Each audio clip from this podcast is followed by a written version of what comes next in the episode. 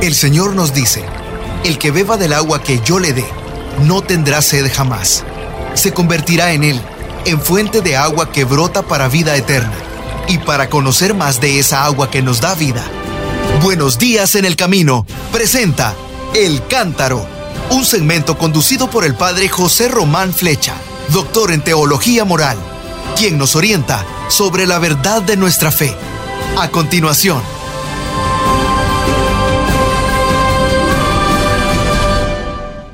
queridos hermanos, soy el padre José Román Flecha, sacerdote de la diócesis de León en España, y tengo mucha alegría en compartir con ustedes unas reflexiones relativas a este próximo domingo, que será ya el domingo trigésimo segundo del tiempo ordinario, el domingo 32 del tiempo ordinario.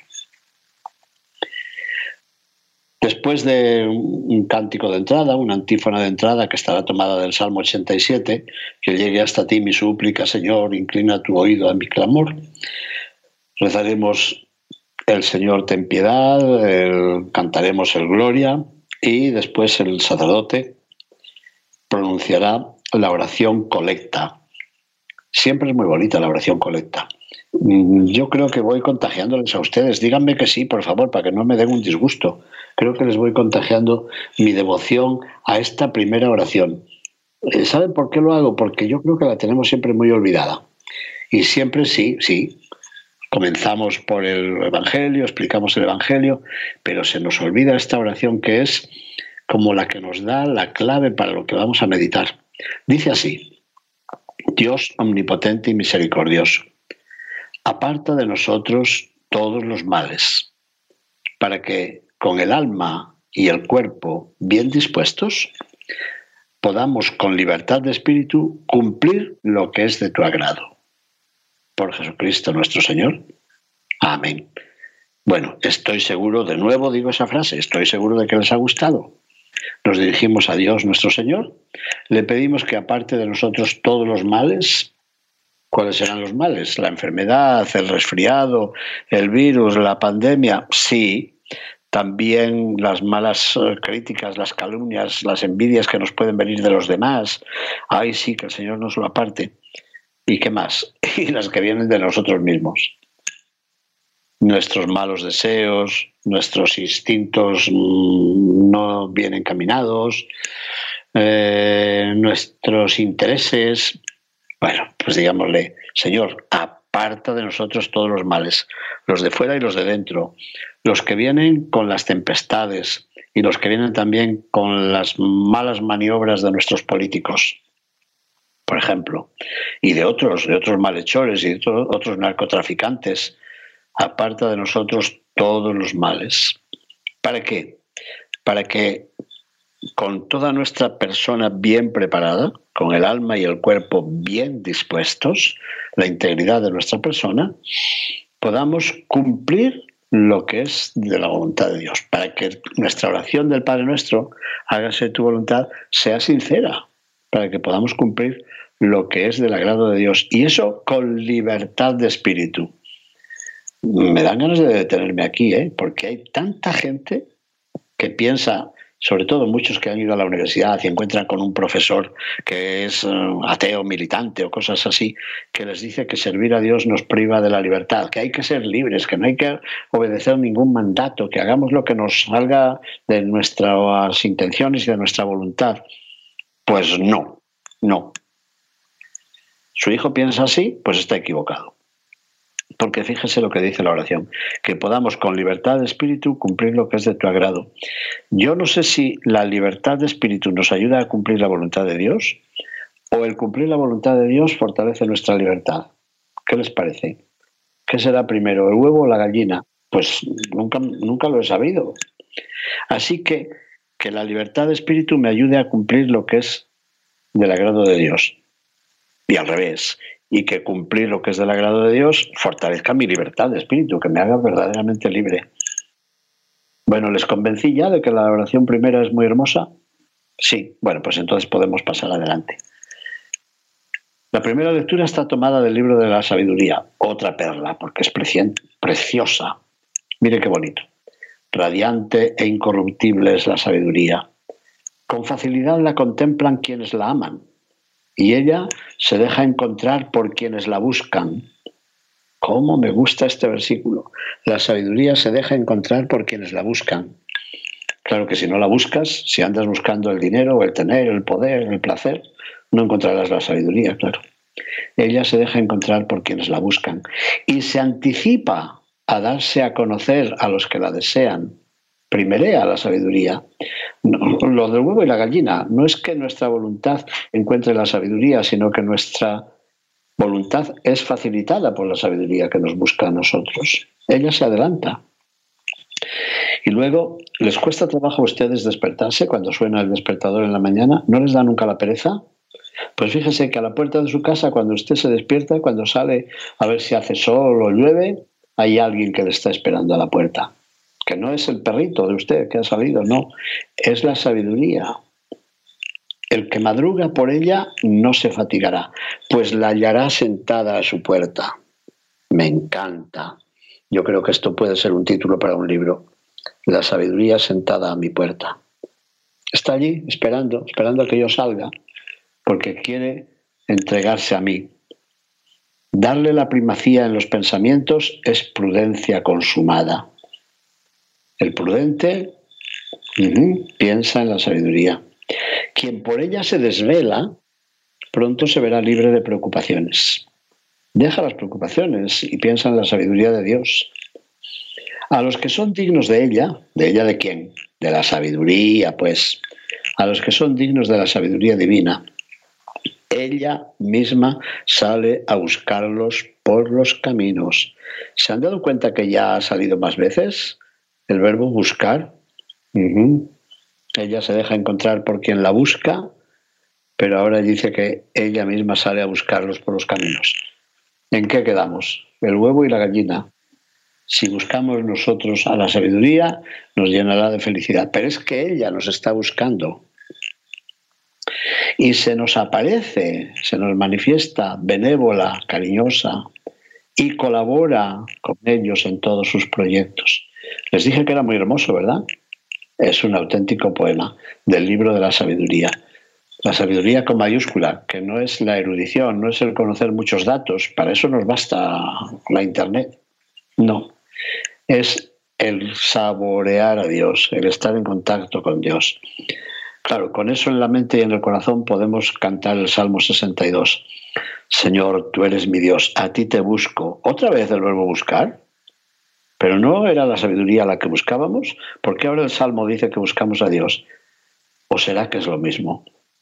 Buscar la sabiduría de Dios es buscar al Dios de la sabiduría y viceversa. Señor, tú eres mi Dios, a ti te busco. De ti está sedienta mi alma, Señor, todo mi ser te añora, como el suelo reseco añora el agua, como lo hemos visto este año que no llovía. Para admirar tu gloria y tu poder, te busco con afán en tu santuario. Otra vez el verbo buscar. Pues mejor es tu amor que la existencia entera. Siempre, Señor, te alabarán mis labios. Padre, así querré poder bendecirte mientras viva y levantar en oración mis manos. Mi alma se saciará de lo mejor y te alabaré con jubilosos labios. Claro, la traducción española es muy castiza porque dice que nosotros nos alimentamos de enjundia y de manteca. Y las tradiciones latinoamericanas, pues yo creo que es que o no saben lo que es la enjundia y no les gusta la manteca y entonces lo dicen un poco descafeinado. Dicen, bueno, de lo mejor se saciará mi alma. Claro, porque decir que el alma se alimenta con enjundia y con manteca no les ha gustado. Ustedes perdonen esta bromita, pero es así, ¿eh? La traducción mexicana dice, de lo mejor se saciará mi alma y te alabaré con jubilosos labios. La segunda lectura está tomada de la primera carta del apóstol San Pablo a los fieles de la ciudad de Tesalónica. Ya hemos hablado de Tesalónica, la ciudad creada por Alejandro Magno en honor de su hermana, que se llamaba así, Tesalónica. Es la actual Saloniki. Yo he pasado allí con los suscriptores de la revista Evangelio y Vida. ¿Y qué les dice Pablo en el capítulo 4? Hermanos, no queremos que ignoren lo que pasa con los difuntos, para que no vivan tristes como los que no tienen esperanza. Yo creo que a veces cometemos un error. Y el diácono o el sacerdote, el que preside un funeral, dice, no queremos hermanos que se entristezcan. No, eso no dice Pablo. Si se nos ha muerto la mamá, ¿cómo nos vamos a entristecernos?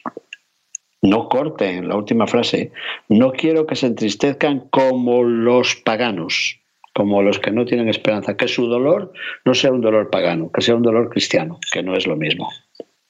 Es decir, que tengan esperanza. ¿Y por qué lo dice así? Porque en la mitología griega la esperanza no era un bien, sino un mal. Pero eso lo tendremos que explicar otro día.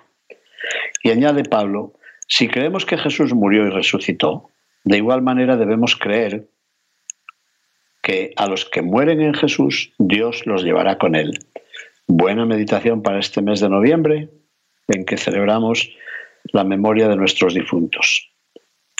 Lo que les decimos como palabra del Señor es esto, que nosotros, los que quedemos vivos para cuando venga el Señor, no tendremos ninguna ventaja sobre los que ya murieron, porque esta era una preocupación de los de Tesalónica. Le habían preguntado a Pablo, bueno, nosotros ahora creemos en Jesucristo nuestro Señor y entonces resucitaremos y nos salvaremos. Pero ¿qué pasa con mi abuelo, mi bisabuelo, mi padrino que se murieron hace tiempo y no te habían oído a ti, no habían oído hablar de Jesucristo? Estaban preocupados por la suerte de sus antepasados. Y Pablo dice, no se preocupen, no tendremos ninguna ventaja. ¿Por qué? Porque Dios es el Señor de la historia y para Él el pasado, el presente y el futuro son simultáneos. La eternidad no es una sucesión de tiempos, sino una posesión total, simultánea del tiempo. A lo mejor es un poco difícil esto, pero bueno, ahí queda dicho ya. Y Pablo luego alude a características de la literatura apocalíptica. Por eso dice, cuando Dios mande que suenen las trompetas, se oirá la voz de un arcángel y el Señor mismo bajará del cielo. Entonces los que murieron en Cristo resucitarán primero. Después nosotros, los que quedemos vivos, si es que quedamos vivos para entonces, seremos arrebatados. Esto le gusta mucho a algunos de nuestros hermanos cristianos no católicos, esto del ser arrebatados. Seremos arrebatados. Es que es la traducción del verbo lakaj, que se encuentra en el Antiguo Testamento, en los llamados salmos místicos, cuando se dice, tú me tomarás y me llevarás contigo. En el fondo es reproducir lo que la Biblia dice de Enoch, que fue arrebatado, y de Elías, que se lo llevó el carro de fuego. Entonces, estos personajes de los cuales en Israel se pensaba que no habían pasado por la muerte, sino que habían sido glorificados, suscitan una llamada, un deseo en los creyentes. También nosotros seremos arrebatados juntamente con ellos entre las nubes por el aire para ir al encuentro del Señor. Y así estaremos siempre con Él. Esta es la frase. La frase final es la clave de todo. El resto, como digo, es un lenguaje apocalíptico que tenía su origen ya en el siglo II antes de Jesucristo y que hay que entenderlo de forma simbólica. De alguna forma dice que si el Señor está con nosotros, en Manuel, Dios con nosotros, también nosotros estaremos con Él. Y Pablo termina diciendo, consuélense pues unos a otros con estas palabras. Es un texto muy hermoso, lo leemos a veces en los funerales, pero yo creo que hay que estudiarlo más despacito, porque tiene muchas riquezas y ya sabemos que una humilía en un funeral tiene que ser corta, porque hay que darse prisa, porque hay que llevar el cadáver, porque tienen que viajar los amigos que han venido, los parientes, bueno, ya saben ustedes cómo son. Aunque hayamos velado al cadáver, pero siempre esperan que sea breve el funeral. Con lo cual este texto tan bello, pues pocas veces lo explicamos. Y tenemos que ir ya al Evangelio, ¿verdad? Sí. Evangelio, según San Mateo, capítulo 25. En aquel tiempo Jesús dijo a sus discípulos esta parábola.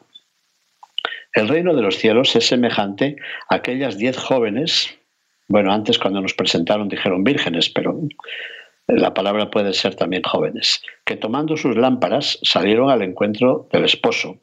Es decir, eran las jóvenes del cortejo que tenían que alumbrar para aguardar que llegara el esposo a las bodas. Cinco de ellas eran descuidadas y cinco previsoras. Eh, otras traducciones son más recias y dicen que cinco eran necias y las otras eran prudentes. La traducción mexicana ya veo yo que trata de dulcificar un poco las cosas. Así que dice que cinco de ellas eran descuidadas y otras cinco previsoras. Las descuidadas llevaron sus lámparas, pero no llevaron aceite para llenarlas de nuevo. Las previsoras, claro, hoy la gente ya no sabe cómo eran las lámparas de antes, que se alimentaban con aceite. Había que llevar aceite porque si no se apagaban las lámparas. Bueno, diríamos hoy que es que el teléfono celular tiene que tener batería, si no, no funciona. Pues algo así. Las descuidadas llevaron sus lámparas, pero no llevaron aceite para llenarlas de nuevo. Las previsoras, en cambio, llevaron cada una un frasco, que no sé si sería un frasco, sería una alcuza de metal, alcuza se llama ese, con una palabra árabe, de origen árabe, para llevar el aceite. Llevaron el frasco de aceite o el recipiente o lo que sea, la botellita o el frasquito, junto con su lámpara. Como el esposo tardaba, les entró sueño a todas y se durmieron. Se durmieron todas, ¿eh? Las previsoras y las no previsoras, porque a veces en algún sermón decimos, seamos como las jóvenes que no se durmieron, se durmieron todas. Nos dormimos toditos. Y a medianoche se oyó un, grito. Y el grito decía, ya viene el esposo, salgan a su encuentro. Este grito vale para todos los tiempos, para todos los cristianos, también para los paganos, que lo sepan bien, y para todas las parroquias. La parroquia a la que usted va y la parroquia a la que va su cuñada. Ya viene el esposo, salgan a su encuentro. Se levantaron entonces todas aquellas jóvenes y se pusieron a preparar sus lámparas. Pero las descuidadas entonces se dieron cuenta, fíjense, y dijeron a las previsoras, las necias dijeron a las prudentes, por favor, dennos un poco de su aceite, porque nuestras lámparas se están apagando. Y las previsoras les contestaron, no. Y pues poco caritativas eran esta, ¿eh? Pero así es la parábola. No, porque no va a alcanzar para ustedes y para nosotras. Vayan mejor a donde lo venden y cómprenlo. A medianoche ya ves dónde van a ir a comprar el aceite si estaban ya todas las tiendas cerradas. Mientras aquellas iban a comprar el aceite, llegó el esposo. Y las que estaban listas entraron con él al banquete, entraron a la fiesta de bodas, se cerró la puerta, sonó la música y cuando están ya celebrando la fiesta se oye toc, toc, toc, toc, toc, gente que toca las puertas, toc, toc, toc, toc, cada vez más fuerte, toc, toc, toc, toc. No tocarían el timbre eléctrico porque no lo había. Más tarde llegaron las otras jóvenes y dijeron, Señor, Señor, ábrenos. Qué buena oración esta. Señor, Señor, ábrenos. Señor, Señor, ábrenos. Pero él le respondió, yo les aseguro que no las conozco. Terrible, ¿eh? Si no estamos preparados, si no tenemos el aceite de la gracia y de la caridad.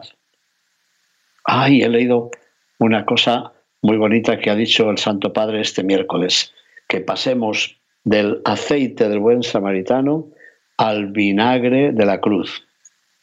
Bueno, pues hay que tener el aceite del buen samaritano para que no se queme, para que no se apague nuestra lámpara y para que el Señor nos reciba.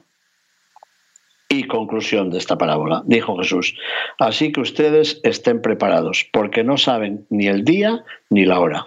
Palabra del Señor. Gloria a ti, Señor Jesús. ¿Les gustó la parábola? A mí me parece, como dicen los jóvenes, súper interesante y súper importante. Miren, en estos tres últimos domingos del año litúrgico se nos invita a meditar tres hermosas parábolas sobre la esperanza. La primera, que es esta, evoca una fiesta de bodas. En casa de la esposa hay diez jóvenes que están aguardando al atardecer la llegada del esposo. Cinco de ellas son presentadas como sabias y las otras cinco como necias. Las primeras, ya hemos visto, se han provisto de aceite para sus lámparas, pero las otras han descuidado ese detalle tan importante. ¿Qué significa esto? Pues mire, la parábola se refiere a toda la comunidad cristiana. La iglesia, toda la iglesia, vive y vivirá siempre en un tiempo de penumbra. Eso es verdad. Pero ha de estar preparada para vivir aguardando en cada momento la presencia del Señor. Siempre habrá voces que anuncien su llegada, siempre. Pero ni la prisa, ni el sueño, ni el sopor pueden apagar nuestro deseo, ni justificar nuestra ligereza cuando somos un poco olvidadizos. Una iglesia que no viva preparada para acoger al Señor no será reconocida por Él. Así que, a despertarse. Además, la parábola se refiere también a cada uno de los creyentes. Ustedes saben que para los antiguos el aceite significaba luz, alimento y suavidad para las heridas. Qué bonito esto. Así lo comentaba San Bernardo al aplicar al nombre de Jesús esta preciosa imagen. Decía que el nombre de Jesús es como el aceite, el aceite que da luz, el aceite que nos alimenta en la comida y el aceite que suaviza nuestras heridas. Es muy bonito. Así que llevar aceite en las lámparas es señal de sabiduría. El aceite es la luz de la fe, es la dulzura de la esperanza y es el alivio de la caridad. Lo sabía yo que tarde o temprano me iban a salir las tres virtudes teologales. Siempre me salen. La fe, la esperanza y la caridad. Pues ahí está. El aceite es la luz de la fe. El aceite es la dulzura de la esperanza y el aceite es el alivio de la caridad. Si tenemos ese aceite, pues podremos entrar a las bodas del Señor. Quien no espera al Señor es un necio y la necedad, ya sabemos, es otra palabra bíblica para significar el pecado. Pero además en la parábola se puede escuchar un diálogo, un diálogo misterioso que resume la vida de ustedes y la mía, la vida de los creyentes. A ver qué se oye. Llega el esposo, salgan a recibirlo. Esa voz de lo alto se dirige a la iglesia, se dirige a cada uno de los creyentes y también se dirige a la humanidad entera, aunque no sea creyente. Llega el esposo, salgan a recibirlo.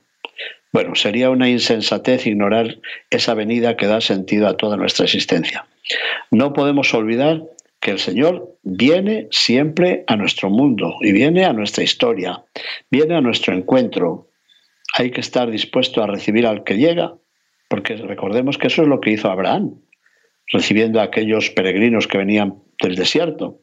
Y eso es lo que hizo Zaqueo, subiendo a un árbol para ver que venía el Señor. Vivir esperando, vivir aguardando, vivir vigilando, porque viene el Señor viene a nuestras vidas, pero hay que estar atentos. Y luego está la otra voz, la de las jóvenes que tocan a la puerta. Señor, Señor, ábrenos. Esa voz que brota de nuestras gargantas expresa, tiene que expresar el sentido de la fe, pero también la sed, la sed de toda la humanidad que anda buscando y no encuentra el destino. Nuestra pretensión de autonomía es una falsa ilusión en este mundo son muchos o somos muchos los que pensamos, yo me basto y me sobro y puedo vivir como si Dios no existiese, que son las célebres palabras de Hugo Grocio. Pues no. Hay que vivir como si Dios existiera, porque existe. Nuestra pretensión de autonomía, de libertad ante Dios, es una falsa ilusión. Nos engañamos a nosotros mismos. Con demasiada frecuencia, miren, con demasiada frecuencia pensamos tener nosotros la llave del futuro y el sentido de la existencia. Bueno, ustedes no lo han oído porque ha ocurrido aquí en Salamanca. Tres personas que iban a un pueblo que se llama Guijuelo a trabajar, de pronto frente a ellos va un camión que lleva una grúa, se cae la grúa en la carretera, los jóvenes que van en el auto chocan, de ellos uno muere, pues si se había pedido de su esposa y de su hijito de ocho años para ir a trabajar. ¿Quién le dice a usted que, que no le va a pasar? Y esta joven catalana que en Madrid ha muerto aplastada por un árbol que cayó el otro día con la tormenta, y, tantos ejemplos que tenemos de esos, ¿no? Pues nosotros creemos que somos autónomos, que no necesitamos a Dios, que tenemos la llave del futuro, estamos pagando desde hace tiempo a una compañía de seguros, todo lo tenemos asegurado. ¿Pero qué te han asegurado? La puerta de la vida se abre desde dentro, como me gusta esta imagen. Es que me recuerda siempre un cuadro de Hunt que vi en Oxford, en Inglaterra. Lo pueden encontrar, los cuadritos estos de Hunt que representan a Jesús tocando a la puerta. Pero la puerta no tiene, no tiene tirador para afuera, no se puede abrir desde afuera, hay que abrirla desde dentro. Nosotros sí podemos llamar al Señor, pero es Él el que tiene que abrirnos la puerta. La puerta de la vida se abre desde dentro y solo el viviente puede franquear la entrada a quien se prepara, a quien ruega, a quien vive de acuerdo con su santa voluntad. ¿Qué les parece si terminamos con una breve oración? Señor Jesús, tú sabes que estamos muchas veces cansados del camino y que estamos sumidos en la oscuridad. Y sin embargo, seguimos esperando tu manifestación. Y te pedimos por aquellos que no te esperan. Para nosotros te pedimos que no se apague en nosotros el deseo de tu venida y la esperanza que nos mantiene en camino, porque en ti está la luz y la vida. Amén. Mis hermanos, muchísimas gracias. Oiga, controlen, por favor, controlen a ver si tienen aceite en las lámparas. Gracias, bendiciones. Buenos días en el camino presentó El Cántaro con el padre José Román Flecha. Esperamos que hayas disfrutado de este mensaje producido por El Sembrador. Si resides en Los Ángeles y a sus alrededores, Recuerda que puedes ver la programación de ESNE las 24 horas al día a través de la señal abierta digital en canal 56.2 y por la radio. También nos puedes escuchar y ver por medio de la aplicación ESNE en tu celular. Búscanos en las redes sociales y en nuestro canal de YouTube como Noel Díaz ESNE. No te pierdas la gran variedad de mensajes y artículos religiosos para el crecimiento de tu vida espiritual. El número de nuestras oficinas es el 773-777-7773 y puedes visitarnos por internet a elsembrador.org. El Sembrador Nueva Evangelización. Gracias por ser parte de esta gran familia.